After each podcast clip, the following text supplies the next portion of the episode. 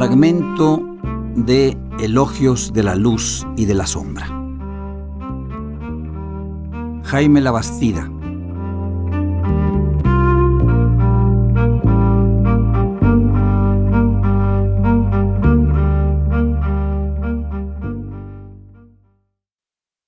Sin embargo, me dije, habrás de recordar lo que está escrito en la precisa entrada del infierno y tendrás que abandonar toda esperanza. Oigo un gran alboroto. ¿En dónde está la entrada del infierno?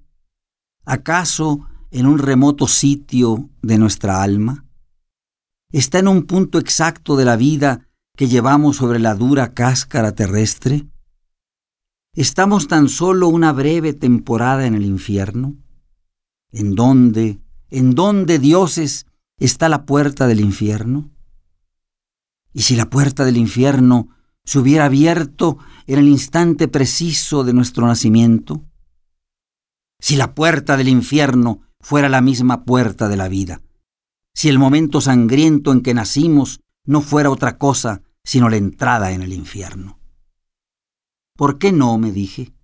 Querría decir que el infierno está en la entraña de la madre, o mejor, en el instante mismo en que los padres engendran a los hijos, porque el amor no es al fin y al cabo nada más que el anuncio de la muerte, y las dos piernas de la madre no son nada sino la puerta oscura del infierno. La vida misma es el infierno en que debemos abandonar toda esperanza.